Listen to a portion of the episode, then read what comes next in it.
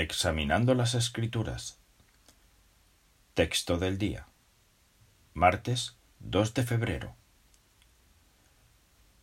Nos hicimos amables en medio de ustedes, como cuando una madre que cría acaricia a sus propios hijos.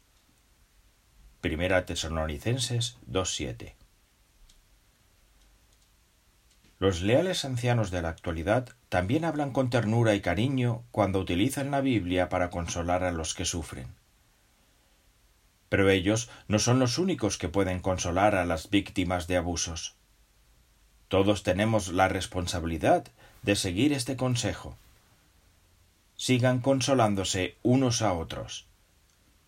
Primera Tesalonicenses 4:18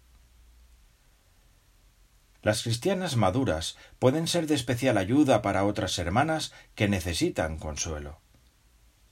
De hecho, Jehová se compara a una madre que consuela a su hijo.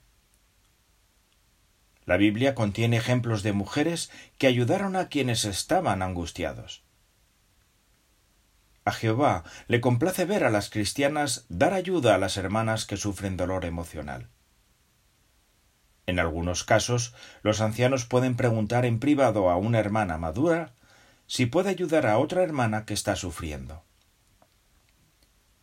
Por supuesto, cuando ayudamos a un hermano, tenemos cuidado de no preguntar sobre asuntos de los que prefiere no hablar.